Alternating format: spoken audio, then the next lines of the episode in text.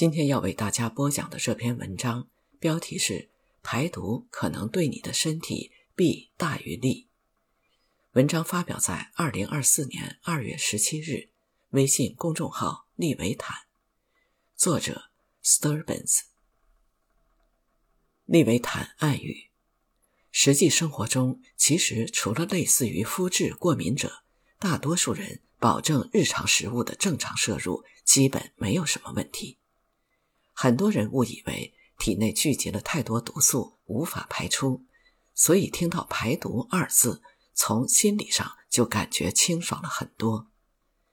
当然，少吃深加工食品无疑是正确的选择，但是否在此基础上还需要进行额外的身体排毒呢？一起来听听这篇文章怎么说。每年的这个时候。都不乏利用我们在假期可能摄入过多糖或酒精来贩卖焦虑的内容，只需在社交媒体上搜索“排毒”或“净化”即可。这是一个价值数十亿美元的全球产业。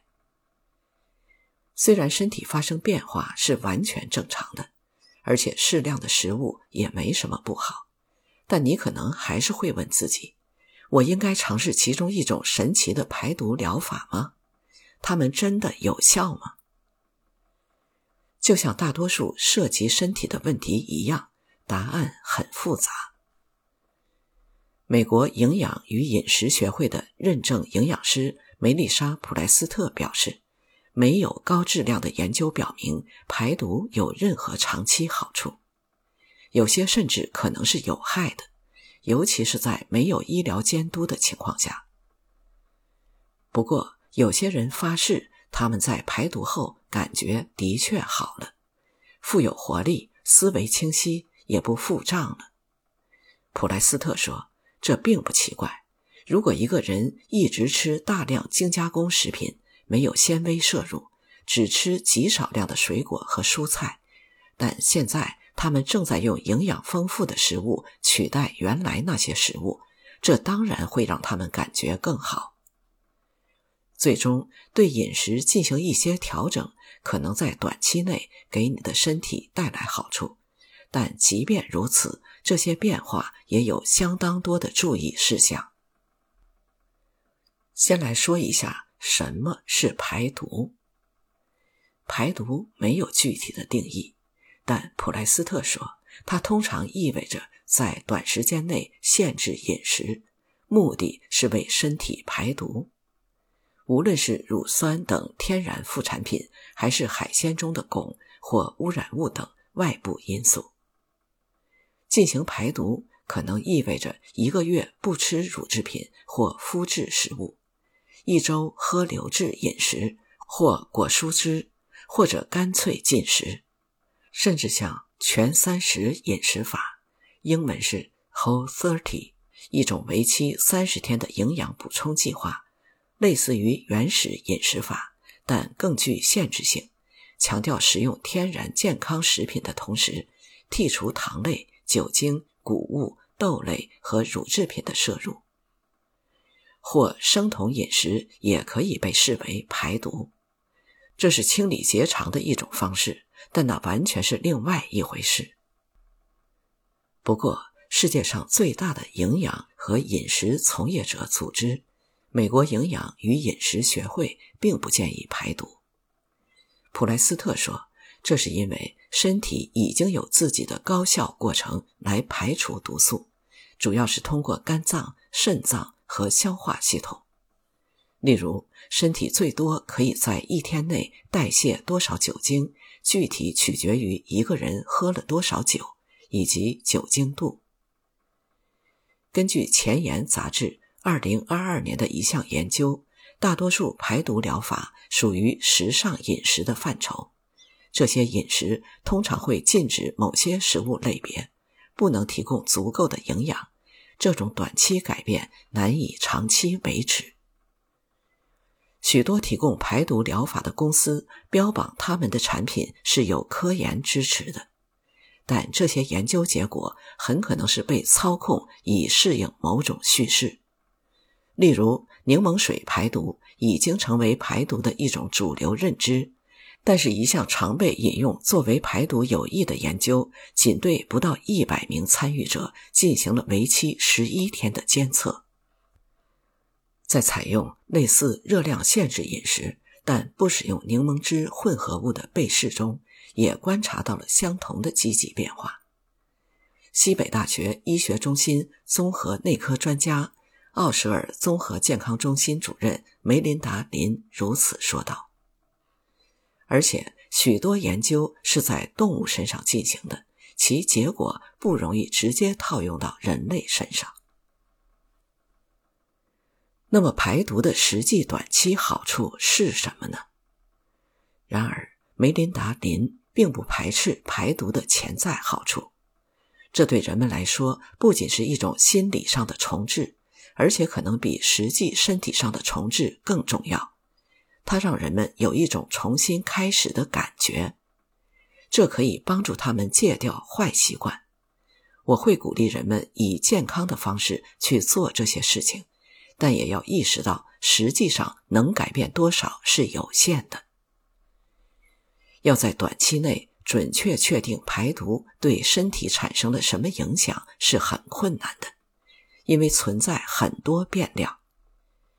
一些人排毒的目的是减少炎症，这种炎症可能是由乳制品或麸质等食物引起的，尤其是对于有不耐受的人来说。据美国国立卫生研究院估计，世界上百分之六十八的人口无法有效吸收乳糖，高达百分之七的人口对麸质过敏，但反应可能十分轻微，你甚至可能都没有意识到。这也许可以解释为什么有些人在戒掉这些食物后感觉好多了。插播注释：百度百科对麸质是这样解释的：麸质是小麦、大麦、黑麦中存在的一类蛋白质，它具有弹性，所以能给面食带来耐嚼的口感。麸质是两种储存蛋白的复合物，它们分别是。麦醇溶蛋白和麦谷蛋白这两种蛋白质和胚乳中的淀粉结合在一起。麸质包含几百种蛋白质，但生物价，也就是蛋白的消化率和可利用率很低。白面粉的生物价仅为五十一，而鸡蛋为九十四，牛奶为八十二，牛肉为七十三，白米为六十一。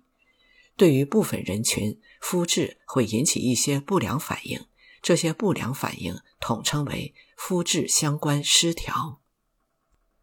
插播注释完毕，继续为您播讲文章接下来的内容。林教授表示，炎症会影响一系列身体进程，并可能导致关节炎、胃炎和支气管炎，因此。即使是短暂的停止食用这些食物，也会有所裨益。某些食物或补充剂，如生姜、大蒜和欧米伽三脂肪酸，也可以减少炎症的发生。如果你摄入更多的纤维，这是肠道微生物的食物，你也可能会在短期内体验到肠道规律后的好处。普莱斯特补充说。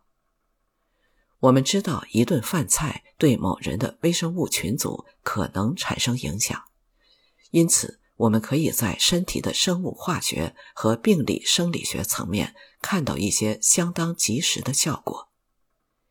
但如果有人重新开始酗酒、食用快餐和放纵自己，这些好处就会很快消失。你可以轻松获得这些好处，而不必花费数百美元。进行为期五天的大骨汤排毒。说到底，医生是监督饮食和诊断食物敏感性的最佳人选。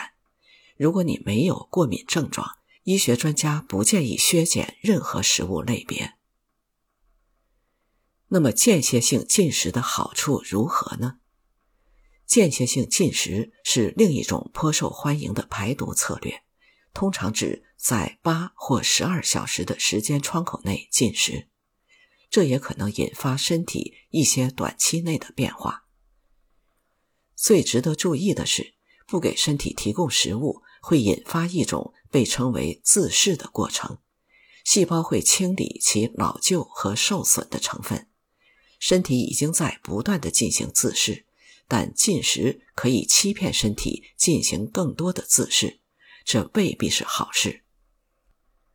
插播注释：细胞自噬是一个吞噬自身细胞质蛋白或细胞器，并使其包被进入囊泡，并与溶酶体融合形成自噬溶酶体，降解其所包裹的内容物的过程。借此实现细胞本身的代谢需要和某些细胞器的更新。细胞自噬在机体的生理和病理过程中都能见到。插播注释完毕。继续为您播讲文章接下来的内容。自噬确实在清理方面起到了一定作用，如果增加它，可能会有更好的效果，但我们尚不清楚。在增加自噬的过程中，身体是否会过度清理，甚至丢弃一些有益的物质？内分泌学家大卫·格芬医学院医学系主任易戴尔·阿贝尔如是说道：“最近的研究表明，自噬可用于治疗糖尿病和抵抗癌细胞。”但阿贝尔说，目前尚不清楚通过进食诱导自噬是否具有相同的好处。这需要在更多人身上进行更长时间的跟踪研究。间歇性进食还可以帮助人们更快地达到酮症的代谢状态。在这种状态下，身体通过燃烧脂肪而不是血液中的葡萄糖来获取能量。这是生酮饮食的最终目标，其中包括大量的脂肪、适量的蛋白质以及很少碳水化合物。关于生酮饮食的安全性和长期益处尚无定论，但《营养》杂志2022年的一篇综述将酮症与阿尔茨海默氏症患者认知能力的改善联系了起来。这种酮症状态与一种大脑清醒和增加能量的感受相关，这是为什么人们在进行生酮饮食后确实会感觉良好的一部分原因。然而，阿贝尔表示，对于某些人来说，生酮饮食的副作用可能是脑雾。下面再来听听排毒的危害是什么。在极少数情况下，排毒可能会产生极端甚至危及生命的影响。例如，吃太多胡萝卜或其他维生素 A 含量高的食物，会导致头痛和骨质疏松。过多的绿叶蔬菜富含草酸盐，也会损害肾脏。其他排毒，尤其是那些限制热量摄入的排毒，可能会产生与预期相反的效果。普莱斯特说：“身体喜欢确保自己能够继续运转，因此他会做各种各样的事情来维持生存。他会减慢新陈代谢率，从而保存所获得的能量。”因此，当排毒后恢复到日常的卡路里或营养水平时，你实际上可能会增加体重。由于新陈代谢速度较慢，剩下的任何东西都可能会转化为脂肪或被储存起来，以被今后再次使用。普莱斯特补充道：“人们可能会尝试不同的排毒或饮食，但极端的波动可能对身体有害。”在糖尿病患者中，你实际上可以看到那些尝试极端饮食和那些保持更健康饮食的人的 DNA 有所差异。从一种极端走向另一种极端，也可能会对你造成伤害。阿贝尔表示。因此，医生和营养师给了通常的建议：保持水分摄入，定期摄入足够的水果、蔬菜和纤维。而不仅仅是在一个月的几周内，这总是我更喜欢的方式，进行更长期和可持续的改变。林这样说道。文章到这里就为您播讲完了，我是如梦二零一七，感谢收听，再见。